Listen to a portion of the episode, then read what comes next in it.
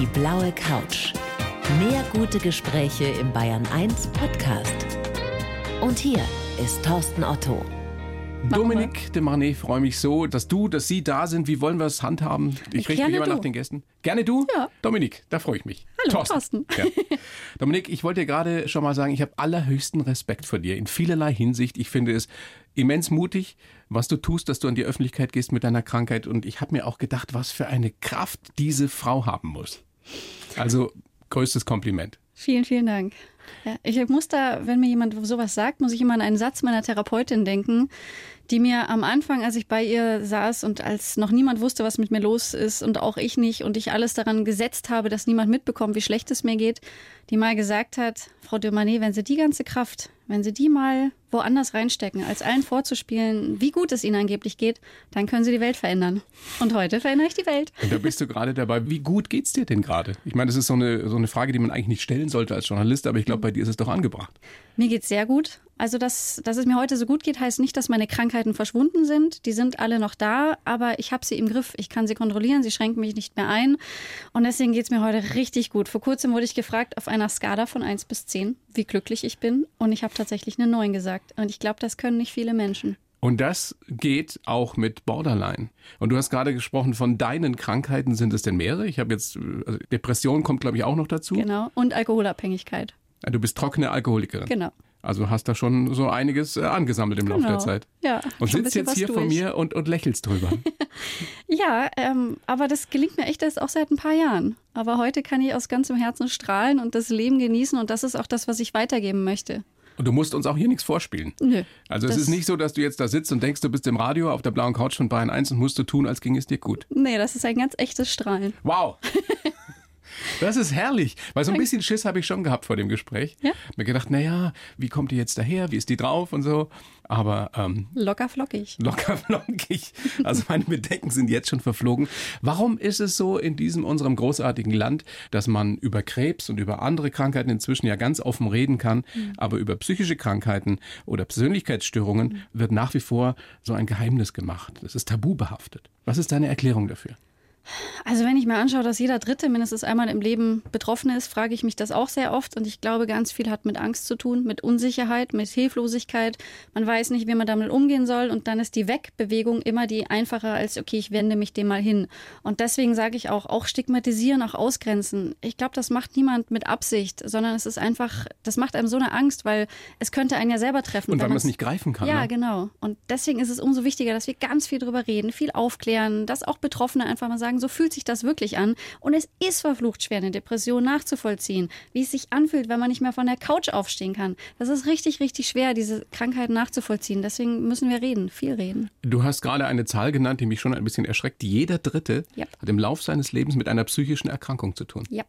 Und da gibt es leider noch, derer Zahlen der erschreckenden gibt es viel, viel mehr noch. Zum Beispiel alle 53 Minuten nimmt sich ein Mensch in Deutschland das Leben und alle fünf Minuten versucht es jemand. Das ist einfach unfassbar. Und hinter fast all diesen Zahlen äh, stecken natürlich erstmal Geschichten, aber da steckt auch ganz viel, gerade bei den Suiziden, dass man sich keine Hilfe sucht, weil man nicht drüber redet, weil man gar nicht weiß, dass es Hoffnung geben kann, dass es Behandlung gibt.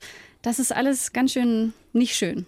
Du hast mehr als zehn Jahre lang gelitten an diesem Borderline-Syndrom, an ähm, Depressionen, mhm. an deiner Alkoholabhängigkeit. Mhm. Nochmal, also diese Kraft, die du dafür aufgewendet hast, mhm. wo kommt die her bei dir? Und was, was stellst du jetzt damit an, wo es dir gut geht? ja, wo die herkommt, das kann ich natürlich gar nicht so sagen, aber das war für mich immer selbstverständlich. Und nach außen, ob Schule, ob Abi, ob Studium, Hast Arbeit. in der Band gespielt? Genau, ich habe in der Band gespielt ganz lange. Ich war Schülersprecherin, ich war Bezirksschülersprecherin, ich war im Chor, ich war in der Theatergruppe, ich habe alles gemacht. Heute weiß ich, dass ich damit mir selber auch ein bisschen aus dem Weg gehen wollte. Und als ich dann mal meine Diagnose hatte und in Therapie war und ich gemerkt habe, wie absurd dieser Umgang mit psychischer Gesundheit ist, da habe ich einfach gesagt, ich möchte was versuchen, da zu verändern. Da warst du 27, als du die ja. Diagnose Borderline gekriegt hast. Genau. Erklär uns doch mal allen, die wir vielleicht diesen Begriff schon mal gehört haben, aber damit nicht so viel anfangen können, was mhm. versteckt sich dahinter? Es ist eine sehr komplexe, eine sehr komplizierte Erkrankung. Ähm, emotional instabile Persönlichkeitsstörung, heißt sie auch. Also man merkt, es hat ein bisschen mit Emotionen, mit viel Wechseln zu tun. Ich sage immer in kurz, es ist ein zu viel an Gedanken und Gefühlen. Also Gefühle sind bei Borderline-Betroffenen sehr extrem. Man ist nicht nur glücklich, man ist überglücklich. Man ist nicht nur traurig, man ist depressiv. Also dieses Himmelhochjauchzen zu Tode betrübt, mhm. das ist Borderline. Genau, dann wird es aber sehr oft verwechselt mit der bipolaren Erkrankung, wo man manisch-depressiv ist. Und bei den manisch-depressiven, bei den bipolaren wechselt es sich so über Wochen, Monate ab. Und bei Borderline wechseln aber diese Zustände auch minütlich, auch mehrmals in der Stunde und kann von jetzt auf gleich, dass man wirklich von einem Extrem ins andere fällt. Und das hast du jetzt aber nicht mehr so, weil du das im Griff hast, wegen der Therapie und weil du wahrscheinlich auch Medikamente nimmst. Genau, also gegen die Borderline an sich gibt es keine Medikamente, aber gegen die Depression gibt es was. Und ich sage immer, nee, die Depression ist wie so ein Monster, was hinter mir steht und mich nach unten ziehen will. Und dann kommt von vorne kommt noch die Borderline, die Alkoholabhängigkeit und das Leben an sich. Und das Medikament hilft mir zumindest, dieses Monster, was hinter mir steht, so ein bisschen in Schach zu halten, sodass ich mehr Kraft für alles, was von vorne kommt, sozusagen habe. Kannst du über dieses Monster, was ja immer noch hinter dir steht, also was nicht weg ist, was du im Griff hast, auch mhm. inzwischen ab und zu mal schmunzeln oder, oder geht das nicht? Doch, das kann ich inzwischen sehr, sehr gut, weil es ist inzwischen durch alles, was ich gelernt habe und so, kann ich manchmal so wie so ein Beobachter daneben stehen, wenn ich jetzt merke, okay, da spricht die Krankheit und da spreche nicht ich. Und es ist einfach zum Teil wahnsinnig absurd, was die Krankheit mir einfach so sagt. Und Kannst du ein Beispiel nennen? Ja, es ist vielleicht ein bisschen makaberes Beispiel, aber es macht das sehr gut. Wir hatten ja vor kurzem eine Crowdfunding-Kampagne für unser Mental Health Café, was wir in München eröffnen wollen. Und dann hat meine Depression, das war einfach alles sehr anstrengend. Und dann hat die Krankheit irgendwann gesagt, das wäre doch jetzt marketingtechnisch voll klug, wenn du dir das Leben nehmen würdest. Dann würden alle über euch berichten und sowas. Also schon einfach Also so ein sehr, Gedanke, sehr der dann im genau. Hinterkopf kommt. Genau. Den du aber ähm, wegschiebst, nicht genau. ernst nimmst. Wie gehst du damit um heute? Genau, also ich nehme ihn wahr und ich sage, ja, vielen Dank, Depression, für diesen wertvollen Einwurf. Aber so richtig hilfreich ist das nicht und langfristig zielstrebig wäre das auch nicht. Und weiß halt die Absurdität, irgendwie Suizid als Marketing-Gag absoluter Quatsch. Das ist mir vollkommen bewusst. Das bin ich ich. Das ist meine Krankheit. Und über sowas kann ich tatsächlich einfach oder muss ich wahrscheinlich auch schmunzeln, weil wenn ich das nicht könnte, dann wäre es wahrscheinlich ein bisschen schwieriger. Also du nimmst dann diesen Gedanken, der von diesem Monster kommt, auch nicht ernst. Nein, heute nicht mehr. Früher habe ich das alles ernst genommen, was diese Monster, was diese Krankheiten mir um die Ohren werfen. Und heute kann ich das eben so trennen sozusagen. Das bin einfach nicht ich, das ist die Krankheit. Das ist wie, ich beschreibe ja auch so psychische Krankheiten. Also ich meine, ein Tumor oder jede andere Krankheit hat zum Ziel, dass der Wirt irgendwann nicht mehr ist. Und auch eine Depression, auch eine Borderline, auch eine Sucht möchte im Endeffekt quasi zerstören und möchte kaputt machen, damit sie gewinnt. Und inzwischen habe ich das eben sozusagen anerkannt, dass ich da eine Schlacht kämpfe und meine Gegner manchmal ganz schön stark sind. Aber es ist ein Kampf, der ein Leben lang so gehen wird. Und hoffentlich ein sehr langes Leben lang. Ja, hoffentlich. Das wäre schön. Ich wünsche es dir auf jeden Fall, Dominik. Ich meine, du gehst damit wirklich sehr, sehr offen um. Du hast auch ein Buch geschrieben, ganz offensiv, warum normal sein gar nicht so normal ist und warum reden hilft. Was, was ist die Idee dahinter? Warum dieser Titel schon mal? Warum ist normal gar nicht so normal? Ich glaube, dieses Normal sein wollen hat mich ganz, ganz lange von abgehalten, mir Hilfe zu suchen, weil für mich war das ja alles normal. Für mich waren die Zustände, in denen ich war, wie ich gelebt habe, das war für mich normal erst als ich gelernt habe, dass es eine Krankheit ist, konnte ich damit anders umgehen und konnte es überhaupt besser werden. Und in meiner ganzen Beschäftigung mit diesem Thema habe ich jetzt einfach gemerkt, diese Angst, einerseits wollen wir alle total normal sein, andererseits wollen wir alle ultra individuell sein und ganz einzigartig. Und da sind wir in so einem ganz fiesen Spannungsfeld. Und da einfach mal so den Druck wegzunehmen und nur weil die Gesellschaft oder deine Freunde oder die sozialen Medien irgendwas sagen, muss das nicht das Richtige für dich sein. Und allein da schon mal diesen Schritt zu machen, naja, vielleicht bin ich dann in manchen Punkten nicht normal, aber ich bin ich. Und das ist ja so ein bisschen die Grundaussage des Buches. Ich bin auch nicht normal, äh, du bist wahrscheinlich nicht normal, aber das ist ja das Wunderbare an uns allen, dass wir alle so unterschiedlich sind. Und reden hilft immer? Ja. Also zumindest offen damit umgehen? Ja, also mit Reden. Das ist der erste Schritt? Mit Reden kann auch gemeint sein, dass man drüber schreibt oder dass man irgendwie sich anders damit beschäftigt oder also es geht um die Kommunikation, das erstmal für sich anzuerkennen, da ist etwas, das macht es mir gerade schwer. Und erst dann kann ich auch nach außen gehen und sagen, hier ist irgendwas, schau dir mein Bild an, schau, was ich geschrieben habe oder hör mir zu. Und natürlich brauche ich auch einen Gegenüber, der mir dann irgendwie hilft, dabei es einzusortieren. Du hast gerade gesagt, du hast erst sehr, sehr spät, im Endeffekt erst in der Therapie, bei der Diagnose dann gemerkt, dass du krank bist. Wie krank du bist. Was hast du denn vorher gedacht, was mit dir ist? Also du, du hast ja gelitten. Ja, ich habe absolut gelitten. Also ich sage ja auch heute, das, was ich so zwischen 16 und 23 gemacht habe, das kann ich heute nicht mehr Leben nennen, weil heute weiß ich, wie sich Leben anfühlt und das damals war ein Überleben. Aber da ich nichts von Borderline, von Depression mal am Rande oder so gehört hat, aber ich habe das nicht mit mir in Verbindung gebracht, also war für mich klar, ich bin der Fehler, ich bin schwach, ich krieg's einfach nicht hin, ich bin der Loser. Streng dich noch mehr an. Genau. Ähm, alle anderen kriegen es ja auch irgendwie hin. Ähm, Betäub dich mit Alkohol. Genau, einfach damit das mal aufhört. Das war dann so vom das, was der Alkohol ja gemacht hat. Ah, du hast getrunken, damit dein Kopf stillsteht. Genau damit ich endlich mal Ruhe habe vor diesem endlosen Schleifen, die sich da vor diesen Vorwürfen, Ängsten, Erinnerungen, die ich einfach nicht sehen wollte. Und es hat ja die ganze Zeit auf mich eingeballert. Und das Trinken oder auch die Selbstverletzungen haben mir dann mal so eine Pause. Ich beschreibe es immer mit so einem Lautstärkeregler. Der hat sich dann einfach ein bisschen runtergedreht und ich konnte ein bisschen durchatmen. Lass uns doch mal daran teilhaben, wie das alles losging, wie du gemerkt hast und wann du gemerkt hast, mhm. irgendwas stimmt mit mir nicht. Mhm. Naja, das, äh, das war wirklich so in, in Jugendjahren sozusagen, also 15, 16, wann es irgendwie losgeht. Aber da hatte ich schon ein paar negative Highlights, nenne ich es immer gerne, hatte ich schon in meinem Leben durchgemacht. Das sind so verschiedene Puzzleteile, wo ich, wo ich heute bei mir weiß, die haben auch dafür gesorgt, dass ich am Ende mit diesen Krankheiten da saß. Und ein, ein großer Baustein war ein sexueller Übergriff, den ich hatte. Und zu den Sachen, die ich davor schon erlebt hatte, hat es dann einfach sozusagen das Fass zum Überlaufen gebracht. Und mit diesem Ereignis habe ich sozusagen angefangen, ein Doppelleben zu führen. Ich habe nach außen allen gesagt, nee, mir geht's total gut und ich kriege das hin und ich bin ja so stark, schaut mich doch an, was ich alles mache. Und nach innen bin ich darin halt kaputt gegangen und habe gemerkt, das, das lässt mich nicht los, aber ich wollte es einfach weghaben. Ich habe es in eine Ecke gepackt, ignoriert, aber das lässt die Sache natürlich nicht verschwinden. Also diese Persönlichkeitsstörung Borderline mhm. ist ja nun keine monokausale Sache. Genau. Das war jetzt vielleicht der Auslöser dafür, oder? Genau. Aber sind da auch genetische Dispositionen? Was spielt da eine Rolle, äh, ob jemand sowas kriegt oder eben nicht? Also wie bei allen psychischen Krankheiten ist auch bei Borderline eine genetische Komponente, dann wie man aufwächst, was man da so für Erfahrungen macht und aber dann auch Ereignisse, die uns passieren, die das Leben für uns so bereithält. Das heißt, die Borderline-Störung war zuerst da, dann genau. hast du getrunken, um dich zu betäuben, mhm. um das aushalten zu können. Und dann mhm. kam noch eine Depression dazu. Genau, das ist die Reihenfolge. Puh. Sagt ja. sie, sitzt da und schmunzelt. Ja, aber ich habe natürlich auch ein bisschen Abstand dazu inzwischen. Und mir hat es wahnsinnig geholfen, das alles so zu verstehen. Auch zu sagen, okay, die Borderline war zuerst da und das war zu viel für mich. Also habe ich den Alkohol benutzt, um damit irgendwie klarzukommen.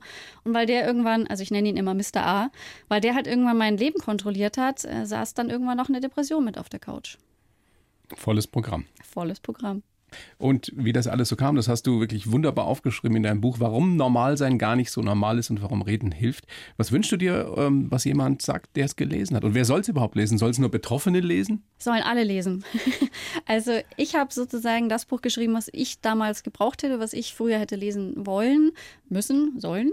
Aber ich bekomme ganz tolle Rückmeldungen von anderen Betroffenen, von Angehörigen ganz, ganz viel und auch von Profis, von Therapeuten, von Psychiatern, die einfach sagen, durch dieses Buch haben sie nochmal eine neue Perspektive, einen neuen Einblick gewonnen. Und es ist ja meine eigene Geschichte, aber es sind ja auch ganz viele Infos und Fakten und Ratschläge, die ich so in den letzten Jahren gesammelt habe, die ich alle in dieses Buch gepackt habe. Nochmal, was du vorhin ja schon erwähnt hast, jeder Dritte hat im Laufe seines Lebens irgendwann mal mit einer psychischen Erkrankung zu kämpfen, mit einer behandlungsbedürftigen psychischen Erkrankung. Mhm. Noch so ein paar Zahlen. Weltweit gibt es 322 Millionen Depressive, mhm. also depressiv Kranke und 35 Millionen Krebskranke. Mhm. Nur mal so für die Dimensionen. Ja. Und wir sprechen kaum darüber. Unfassbar. Dominik, großes Vergnügen, dass du da bist. Nochmal, also allerhöchsten Respekt äh, für deine Offenheit, für deinen Mut, das zu tun, dich da auch zu outen. Ich würde dir jetzt den Lebenslauf geben, den ich für dich geschrieben ja, habe. Gerne. Ich bin sehr gespannt. ich bin gespannt, was du sagst. Du liest ihn bitte vor und dann besprechen wir den ausführlichst. Bitteschön. Ich heiße Dominique de Manet und bin eine Aktivistin in Sachen seelische Gesundheit. Als Borderlinerin weiß ich, dass psychisch krank zu sein normaler ist, als viele denken. Deshalb muss meine Krankheit endlich raus aus der Tabuzone. Viele Jahre war ich schwer depressiv und habe zu viel getrunken. Aber keiner hat etwas gemerkt, denn ich habe trotzdem funktioniert. Nach außen war ich die gute Schülerin, die begabte Musikerin, aber in mir drin tobte ein Wirbelsturm.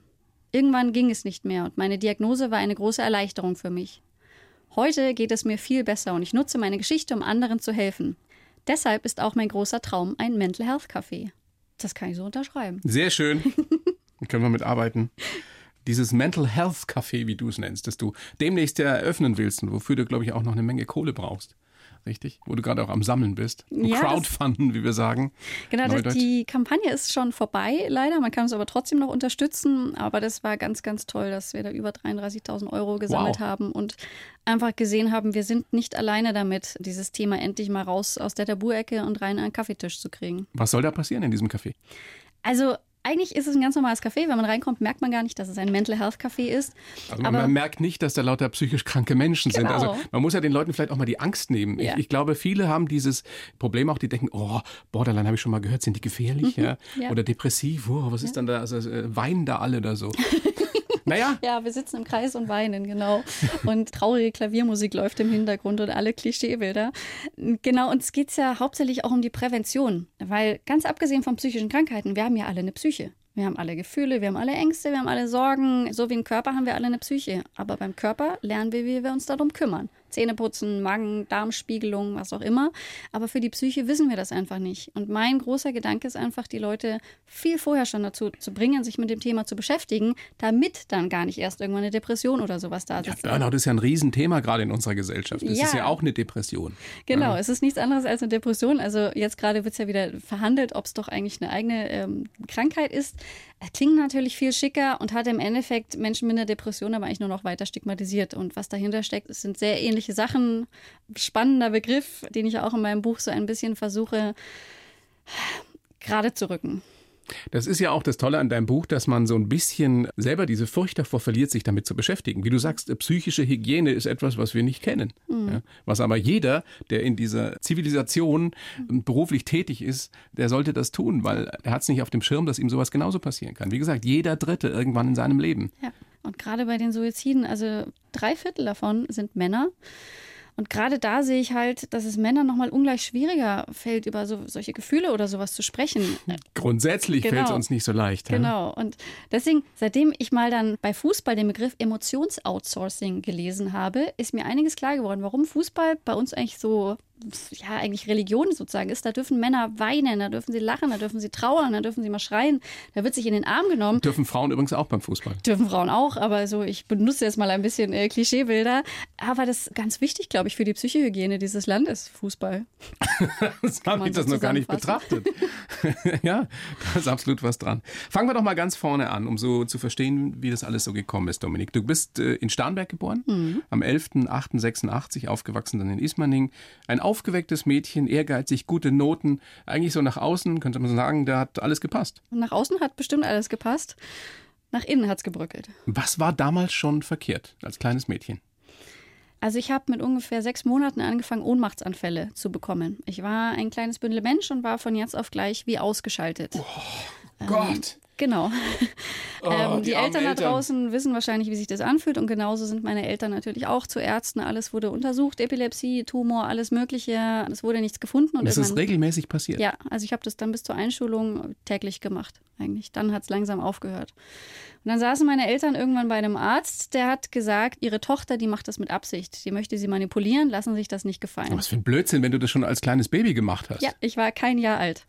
Jetzt bin ich auch schon über 30, ist also über 30 Jahre her, dieses Ganze. Ärzte hatten noch ein bisschen anderen Status. Google war jetzt auch noch nicht so fit wie heute. Und meine Eltern mussten erstmal irgendwie mit dieser Aussage arbeiten, weil der Halbgott in Weiß hatte das ja jetzt so gesagt. Und Die haben das geglaubt erstmal. Ja, erstmal ja. Und ähm, also oh ich bin da auch immer ganz klar, dass ich meinen, meinen Eltern überhaupt keine Vorwürfe mache, weil die wussten es einfach nicht besser und sie waren von einem Profi und der hat ihnen das gesagt. Und es war halt dann so, diese Ohnmachtsanfälle wurden halt normal und es war ja klar, dass ich irgendwann wieder auf mache. Und mir wurde aber so unterschwellig schon einfach ein bisschen vermittelt, dass ich jetzt daran schuld bin, dass ich meine ganze Familie terrorisieren möchte. Und es brauchte dann wirklich erstmal eine Therapeutin, die sagte, Frau Dömer, wenn da so ein Bündelmensch liegt, nicht mal ein Jahr alt, und dieses System weiß nichts anderes, als einmal den Aus Notknopf zu drücken, dass da irgendwie eine ganz schöne Notsituation geherrscht haben muss. Und heute weiß ich, mein Onkel ist kurz vor meiner Geburt gestorben. Meine Mutter war also in einer recht schwierigen emotionalen Situation. Und da lief einfach auf emotionaler Ebene viel falsch, was ich wahrscheinlich einfach gebraucht hätte, was sie mir aber aufgrund ihrer eigenen Notsituation nicht geben konnte. Aber du hast ja als Kind schon eben Vorwürfe dann gemacht, weil du gedacht hast, du bist schuld dran. Genau. Und meine Brüder können kein normales Verhältnis zu mir aufbauen und all diese Sachen. Ich habe es natürlich geglaubt, weil was blieb mir denn anderes übrig?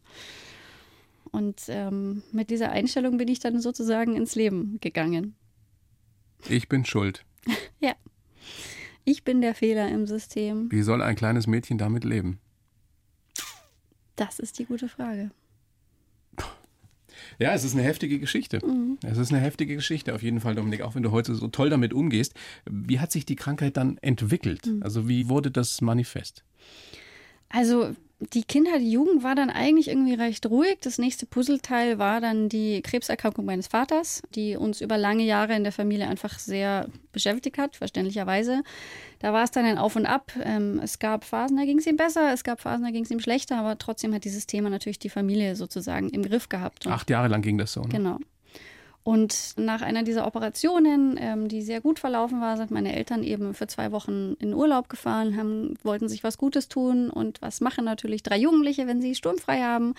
Wir haben eine Party geschmissen und da kam dann dieser sexuelle Übergriff, der sozusagen das letzte Puzzleteil war und was bei mir dann die ganzen Sachen auch in Gang gesetzt hat. Heute sehe ich, dass die Krankheit auch schon vorher da war. Also dieses Extreme. Mein Vater hat früher irgendwann zu mir gesagt, bei dir ist es immer hassen oder lieben. Was dazwischen gibt es nicht. Schwarz oder weiß. Genau. Was Und ja das sehr typisch. zwar in, ganz schnellen Abfolgen. Das ja. ist typisch für Borderline. Ne? Genau. Also Stimmungsschwankungen ganz oben, ganz unten. Genau, oder auch dieses, was sehr typisch für Borderline ist, dieses Ich gehöre nicht dazu. Auch wenn man ganz enge Freunde hat oder auch in meiner Band, man fühlt sich immer das wie, wie so eine Glaswand zwischen mir und den anderen. Und das habe ich auch heute noch, dass ich tatsächlich irgendwie, ich bin anders und ich komme da nicht richtig ran. Also meine ganze Kindheit war sozusagen so. Ich war voll dabei, aber immer nicht wirklich. Wie ist es mit deinem Freund heute? Mit meinem Freund ist es wunderbar. Der ist ganz, ganz sensibel. Der hat sich sehr viel auch mit dieser Krankheit beschäftigt. Der weiß manchmal noch besser als ich, was jetzt irgendwie gerade gut für mich wäre, was ich brauchen würde. Also am Anfang war das natürlich schon viel für ihn, weil er ist da schon sehr, sehr empfindlich auch für solche Themen. Am Anfang waren einige Gespräche nötig. Er hat viel mit meinem Blog gelesen. Da habe ich ja auch viel einfach geschrieben. Sag gerne, wie der Blog heißt. Traveling the Borderline mhm. heißt der. Und es ist schon manchmal auch für die Angehörigen einfacher, wenn sie was lesen können, wenn es nicht alles im direkten Gespräch stattfindet. Aber diese Glasscheibe, wie du es nennst, mhm. die zwischen dir und Menschen ist, ist die auch zwischen dir und deinem Freund? Oder kann der die durchdringen? Also es gibt immer wieder Momente, da kann er sie durchdringen, aber alleine dieses also ein sehr geringer Selbstwert ist ja schon irgendwie auch bei diesem Ganzen allein dieses, der kann mich doch gar nicht lieben. Also das ist ja, äh, der muss ja quasi verrückt sein. Das ist ja nicht normal. Und so diese Zweifel, dieses einfach nicht, nicht glauben können auch, dass da wirklich jemand einen, einen toll findet oder einen schätzt oder so, das ist schon heute immer noch so. Und das geht nie weg? Wird es besser? Also es wird besser, vor allem weil ich es einfach inzwischen weiß und damit arbeiten kann. Aber ich habe gerade erst letzte Woche einen Fachmenschen zu dem Thema gehört und er hat gesagt, das ist das eine, was auch Patienten 20 Jahre nach der Therapie, dieses Anders, diese Glasscheibe, mit der werde ich wohl irgendwie weiterleben müssen. Lass uns noch ein bisschen über diese Zeit sprechen, dann eben so mit 16, 17. Du hast dann auch angefangen, dich eben zu ritzen. Mhm. Was ist der Grund dafür? Weil Menschen sich spüren wollen oder sich bestrafen wollen? Oh, vieles, vieles. Aber für mich war wirklich das Hauptding, dass ich, wenn ich diesen krassen Schmerz hatte, sozusagen, dass ich da mal eine Pause hatte vor meinem Kopf. Weil man muss sich das dann so vorstellen, der hat mir einfach in Dauerschleife negative Sachen oder eben diesen Übergriff und all den Schmerz und all diese Trauer, auch mit meinem Papa und so. Tut das körperlich weh? Also hast du das körperlich gespürt? Ah wie kann man das erklären, jemand, der das nicht kennt? Schwierig. Also am ehesten wirklich diese Anspannung, die sich dann aufbaut. Wenn die ganze Zeit der Kopf mit sowas feuert und es irgendwie die ganze Zeit nur dunkel und nur schlecht ist, dann kann der Körper ja nicht mehr locker sein. Es ist ja wirklich diese richtige Anspannung, was auch sehr typisch für Borderline ist. Und dass man einfach nur mal möchte, dass es kurz aufhört, dass der Körper mal locker lassen kann und auch der Kopf. Und das kann man nicht beeinflussen durch autogenes Training, durch Meditation, durch irgendwas. Keine Chance. Das kann man schon, aber das, davon wusste ich ja damals alles nichts. Ich war dem total ausgeliefert. Da konnte das quasi mit mir machen, was es wollte. Und dann habe ich eben bei einer Freundin auf dem Schulhof habe ich so eine Narbe am Arm gesehen und von der wusste ich auch, ah, die hatte schon mal irgendwie Klinik und sowas und bin dann nach Hause und habe es ausprobiert und habe gemerkt, ich habe kurz mal Luft bekommen. Weil dieser körperliche Schmerz den psychischen übertüncht. Genau. Das, das ist sozusagen die Wurzel. Aber jetzt kann ich mir vorstellen, ich meine, du hast ja dann angefangen zu trinken, mhm. eben Wodka gesoffen, mhm. über eine Flasche am Tag, glaube mhm. ich, plus andere Sachen dazu, mhm. dass man das verbergen kann, vielleicht über einen Zeitraum mit, mit Pfefferminz und keine Ahnung, mhm. was das. Aber wie kann man denn diese Wunden, diese Narben das verbergen. Geht. Es ist unfassbar, aber es geht. Man kann all das verstecken. Wenn, also wieder diese Kräfte. Ich habe ja alle meine Kräfte gingen nur da rein, dass niemand das gemerkt hat. Ich bin bei 38 Grad im Schatten, bin ich langärmlich rumgelaufen. Aber so wie die Krankheit nach und nach immer stärker wurde, ich habe ja nicht mit einer Flasche Wodka und zweimal Selbstverletzung am Tag angefangen. Das hat sich alles gesteigert. Und so wurden halt auch meine Ausreden oder meine Erklärungen, meine Strategien wurden nach und nach besser. Das für eine Energie gekostet haben muss. Ja, die jetzt frei ist. Ja, ja, jetzt äh, kann ich die andere Seite sozusagen machen. Hast du das nie jemand erzählt damals? So in der Pubertät, man hat doch da eine beste Freundin, ich weiß nicht, vielleicht den ersten Freund oder so. Mhm. Alles immer verborgen. Es gab einzelne Menschen, die haben einzelne Sachen mitbekommen, aber ich habe immer geguckt, dass nie irgendeine Person alles sozusagen, also die einen wussten zum Beispiel, ja, das mit dem Übergriff hat mich doch mehr beschäftigt und die anderen wussten dann vielleicht von der Selbstverletzung, aber ich habe das immer nur in ganz, ganz kleinen Dosen sozusagen rausgelassen, wenn überhaupt. Und wovor hattest du Angst? Das würde ich heute auch gern wissen. Wahrscheinlich Angst, die anderen Leute zu überfordern, ihnen zur Last zu fallen und. Nicht toll genug zu sein? Das Oder noch auch, weniger toll zu sein? Das auch, dass ich dann fallen gelassen werde sozusagen, aber auch, dass meine Mutter was mitbekommt. Weil das war ja wirklich eine Grundsache, war, dass ich meine Familie, meine Mutter einfach schützen wollte. Die hatte so viel an der Backe zu Hause, irgendwie ein Haushalt, drei Kinder, ähm, den kranken Mann. Da wollte ich nicht auch noch irgendwie kommen und sagen, äh, übrigens, mir geht's total schlecht. Und im Endeffekt war ganz viel von dem, was ich gemacht habe, wenn ich es bei Freunden irgendwie gezeigt hätte, hätten die ja meine Mutter ansprechen können oder die Eltern oder keine Ahnung, 15 Kurven. Und das wollte ich einfach um jeden Preis vermeiden. Aber nochmal, es ging dir immer schlecht. Es gab nicht Phasen, in denen du ganz okay warst. Also in der Rückschau war das ein ständiger Kampf. Also sonst hätte ich ja auch nicht sieben Jahre lang jeden Tag am Stück getrunken, weil es einfach keine Pause gab, weil diese Krankheiten einfach dauerfallen. Die, die haben eine Energie und eine Kraft. Und natürlich gab es auch in dieser Zeit schöne Erlebnisse, aber das Grundlegende, das Grundrauschen dahinter war ein ziemlich dunkles, wie ich das ja gerne nenne. Wann konntest du dann wirklich nicht mehr? Wann gab es da irgendeinen Auslöser dafür? Es muss ja irgendwann mal der Punkt erreicht gewesen sein, wo du gesagt hast, jetzt, jetzt muss ich was tun. Ich muss rausfinden, was mit mir los ist. Nochmal, du wusstest ja eben ganz lange nicht, dass du mhm. wirklich so krank bist. Ja, das hat unfassbar gedauert und es gab auch kein großes Aha-Erlebnis oder so. Also ich habe ja dann so mit Anfang 20 habe ich es mal geschafft, das Trinken zu verändern, dass ich nicht mehr jeden Tag, sondern es wurde dann so ein phasenweise und es ging mir mal ein bisschen stabiler und mal war halt sofort wieder die Selbstverletzung und der Alkohol da. Und was ich aber gemerkt habe, immer wieder, wenn ich zurückgefallen bin, sozusagen, bin ich ein Stück tiefer gefallen. Und in meiner Jugend war Suizid zwar viel in meinen Gedanken, aber es war keine Option, weil das hätte ja meine Mutter mitbekommen. Und dann wurde ich älter und wurde irgendwie ein bisschen stabiler und habe dann irgendwann gedacht, naja, eigentlich können die doch alle ohne mich und meine Mutter braucht mich auch nicht mehr. Und ich habe gemerkt, mit jedem Mal fallen bin ich ein Stück näher dahin gekommen. Und ich wusste, okay, ich kann jetzt noch zwei, dreimal fallen, aber irgendwann werde ich nicht aufstehen. Ich kann mich jetzt entscheiden, ob ich jetzt mal irgendwie was ändere oder quasi sehenden Auges da reinlaufe. Was hast du dann gemacht? Mein allererster Schritt war wirklich mit einem guten Freund zu reden, der selber Psychologie studiert hat und von dem ich auch wusste, dass der auch Therapie schon gemacht hat und der so ein oder zweimal so schon so mitbekommen hatte, dass ich schon ganz schön am Kämpfen bin und der mir dann auch schon zu verstehen gegeben hatte, er hätte ein Ohr für mich. Und zu dem bin ich hin und habe gesagt, du, ich glaube, ich brauche Hilfe. Und der hat dir dann geraten, zu einer Therapeutin zu gehen, in die Klinik zu gehen? Genau, nee, der hat auf jeden Fall gesagt, toll, dass du es endlich machst, weil dem war das schon klar, dass ich da nicht alleine rauskomme. Und mit seiner Hilfe bin ich dann bei einer Therapeutin gelandet. Das ist ja in Deutschland nicht so, wenn man jetzt Therapie machen will, stehen die Therapeutenschlange. Das dauert ziemlich lang. Aber er hat mir da so die ersten Schritte einfach wirklich erleichtert. Und hier kann ich mich hinwenden und rufe da doch mal an. Also da war ja schon eine große Hilfe. Wenn uns jetzt Menschen zuhören, die denken, ich brauche auch Hilfe. Ich habe mich bis jetzt auch nicht getraut und wusste auch nicht wie. Was ist der erste Rat, den du denen gibst? Nicht alleine bleiben. Egal mit wem reden, ob sie beste Freundin, die Mama, der Lehrer, ähm, der SPDI, die Telefonseelsorge ist, nicht alleine bleiben, mit irgendwem mal drüber reden. Und dieses, aber mir geht's doch noch nicht schlecht genug, das ist einfach nur ein Schwachsinn, weil in die andere Richtung machen wir es auch nicht. Uns kann es nicht gut gehen, weil anderen geht's besser. Und dafür gibt es dann auch im Endeffekt Profis. Wenn es einem wirklich nicht so schlecht geht, dann sagt der Profi einem das schon. Aber im Zweifelsfall, ich vergleiche das gerne mit dem Segeln. Wer segelt, der weiß, man soll die Segel kleiner machen, sobald man das erste Mal drüber nachdenkt, wenn Sturm aufzieht oder so. Und so sage ich auch, wenn man das erste Mal drüber nachdenkt, ah, vielleicht könnte ich Hilfe brauchen, dann ist das das beste Zeichen, dass man sich was suchen sollte. Ich glaube auch, wer uns jetzt hört und wer dich hört, der weiß auch, dass man sich dafür nicht schämen muss. Nein, das ist ja was, was viele davon abhält das ist auch, glaube ich, das, was mich von vielen anderen Betroffenen unterscheidet, weil ich von Anfang an gesagt habe, ne, ich bin ja nur krank. Ich habe ja keine Schuld, das ist nicht mein Fehler, das habe ich lange genug gedacht. Und mit der Krankheit habe ich halt akzeptiert, ich bin krank, wie würde ich mit einer anderen Krankheit umgehen? Deswegen war ich da von Anfang an sehr offen. Und viele, viele andere Betroffene behalten aber immer zumindest zu einem gewissen Teil, naja, ich bin es doch selber schuld und ich müsste mich doch einfach wirklich nur mal anstrengen. Also dieses ganze Stigma ist vollkommen in bei Tränen. Und wenn man da rechtzeitig hingeht, vielleicht noch ein bisschen früher, als du das getan hast, nicht erst nach zehn Jahren, ja. dann kann auch den allermeisten geholfen werden. Total gut. Also psychische Krankheiten, gerade Depressionen, haben eine bessere Behandlungsrate als viele körperliche Erkrankungen. Es kann richtig, richtig gut werden. Und ja, vielleicht hat man ein anderes Leben als vorher, aber man kann ein Leben lernen, wo einen die Krankheit nicht mehr so einschränken.